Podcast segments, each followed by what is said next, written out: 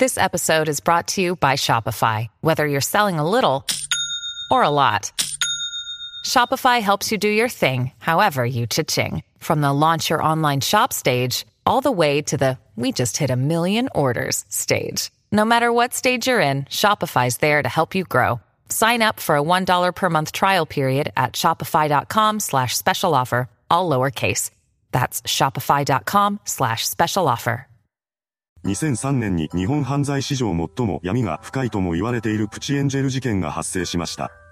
前編では事件の概要と謎、後編のパート1では錯綜した情報の精査をしています。今回は後編のパート1に続いて残りの情報をまとめていきます。まずは本事件の犯人である吉里幸太郎の生い立ちからです。吉里は1970年代に3人兄弟の次男として生まれました。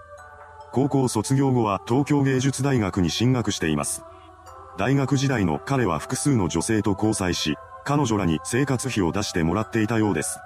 そうした流れで吉里はホストになっています。この時に彼はデートクラブを客として利用するようになりました。そしてついには自分でもデートクラブの運営に手を出し始めます。当初は多摩地区を拠点に成人女性を使ったデートクラブを運営していたようですが、しばらくして拠点を渋谷や新宿に移し、少女も扱うようになったそうです。こうしてできたのがプチエンジェルでした。この裏ビジネスが当たったことで吉里は莫大な金を手にしたのです。そうなるまでの間に、彼の家族は相次いで自ら命を絶っています。父親が1996年に、兄が1999年にそれぞれ自決してしまいました。そして2001年には母親もその後を追おうとしたようですが、これは未遂に終わっています。その翌年の3月に吉里は売春事件を起こしました。プチエンジェル事件が起こったのはその約1年4ヶ月後のことです。そこで彼は命を落とすことになりました。続いてはプチエンジェルに関する取材をしている最中に殺害されたというフリーライターの噂についてです。プチエンジェル事件発生から約2ヶ月後の9月12日に東京湾で男性の死体が通りすがりのトラック運転手によって発見されました。警察の捜査により、遺体の身元がフリーライターの染谷悟さんということが判明します。媒体によってはこの事件が未解決だとされていることもあるのですが、実際には解決済みです。犯人は桜井、熊本、藤井という3人の男でした。主犯は当時鍵屋をやっていた桜井です。彼は暴力団組員だった過去がある人物でした。そんな桜井と染谷さんの関係はもともと悪くなかったのですが、染谷さんが金銭トラブルを起こしたことによって徐々に険悪になっていきます。そのような中で染谷さんが歌舞伎町アンダーグラウンドという作品を執筆しました。その中に登場する不法行為を働く人物のモデルにされたのが桜井です。そのことに気がついた彼は激怒します。しかし、染谷さんはその怒りを無視して次回作でも桜井に関する暴露をしようとしました。その内容は彼が販売している鍵がイスラエル製の鍵を真似て作ったものであるということです。その企みに気がついた桜井は、このままではまずいことになると考えて染谷さんの殺害を決意します。彼は染谷さんに対して恨みを持っている二人の人間を共犯者として集め、犯行に動き出しました。2003年9月6日、3人は染谷さんを拉致して暴行を加えます。その上で東京湾へと向かい、彼を海に突き落としたのです。犯行後、桜井らは警察の追跡から逃れるために逃亡を開始します。ですが結局は逮捕され、実刑判決が下されることになりました。ここで主犯の桜井には懲役16年の判決が言い渡されています。これが染谷さん殺害事件の概要です。仕事上恨みを買うことが多かった染谷さんはこの事件が起こる以前からたびたびトラブルに巻き込まれていました。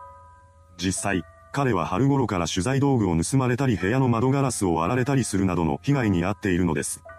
また、知人に対して、チャイニーズマフィアに狙われている。殺されるかもしれないと話していたことが分かっています。そのような事実が明らかになっていく中で、いつからか亡くなる直前に染谷さんが追っていた事件のうちの一つがプチエンジェル事件だったという話が出回るようになりました。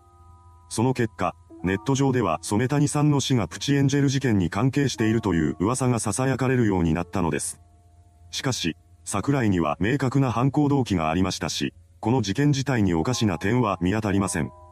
そもそも、染谷さんがプチエンジェルについて取材していたという情報の出所自体がわからないのです。確かに、彼が売春組織を追っていたという話はあるのですが、当時はそうしたビジネスが盛んだったこともあって、組織の数は都内だけでも50を超えていました。生前、染谷さんが自らの口で語ったのは、中国マフィアに命を狙われているということだけです。それなのにもかかわらず、現在ではプチエンジェルを追っている中で何の動機もなく突如として殺された人という認識が広まっています。加えて言うと、事件の真相に近づいた人が消されるのなら被害者は染谷さん一人では済まないはずです。当時、プチエンジェル事件を追っていた記者は数人いましたし、関係者も少なくはありません。おそらくはプチエンジェル事件が都市伝説化していく中で同時期に殺されたフリーライターという要素だけが切り抜かれて広まったのでしょう。実際のところ、染谷さんの死はプチエンジェルとは全く関係ないのではないかというのが正直な感想です。ただ、逮捕後の桜井に関しては奇妙な動きが見られています。出所が目前に迫った2019年に桜井が外にいる実定を通じて宮城刑務所の刑務官に賄賂を送っていたことが発覚したのです。彼は刑務官に金を握らせることで刑務所内での生活を自分にとって都合が良くなるようにしていました。それが発覚して贈賄罪に問われた桜井は追加で懲役2年の判決を下されています。一時期はこの一連の出来事も何者かによって仕組まれたものなのではないかという憶測が飛び交いました。桜井の出所を阻止するための工作活動があったのではないかと考えられたのです。確かに不審な動きであることは間違いないのですが、工作活動だったという説は飛躍しすぎているように感じます。仮に工作活動だったとしても、永遠にケーキを伸ばすことはできないでしょう。今回は簡単にしか解説しませんでしたが、いつかこの事件だけの動画も別で作成します。ここからはプチエンジェルの顧客名簿についてです。2000人以上の顧客が記されていたとされている名簿ですが、警察は偽名が多いとして調査を行いませんでした。しかし、名簿に記載されていた電話番号と氏名が一致するものがあったことが分かっています。そのことは報道の準備をしていたテレビ局員が聞いていたそうです。しかし最終的にはそんな話もなかったことにされてしまいました。その一方で、プチエンジェル関連の可能性がある事件の存在が明らかになっています。その事件が起こったのは犯行前日の2003年7月12日でした。この日、元政治家の男が自宅で売春をしていたのです。相手は暴力団関係者から斡旋された少女でした。これが警察の捜査網に引っかかり、関係した3人の暴力団関係者が児童福祉法違反で逮捕されることになります。そしてこの逮捕された3人が吉里と繋がっていたという話があるのです。そもそも、億単位のしのぎを暴力団が見過ごすはずがありません。当然暴力団とも関係は築いていたことでしょう。プチエンジェルは吉里一人で運営できるような規模ではないのです。なお、売春をした党の本人である元政治家の男だけは、相手が18歳未満だとは知らなかったとして罪を逃れています。結局、顧客名簿を含む証拠品が出回ることはありませんでした。プチエンジェル関連で唯一出回っているのは求人のチラシくらいです。ちなみに、YouTube に投稿されている動画などでもプチエンジェルの従業員として扱われていることが多いこの画像ですが、事件とは全く関係ありません。実際にはプチエンジェル事件が有名になったことを受けて制作されたパロディのアダルト動画のサムネイルのようです。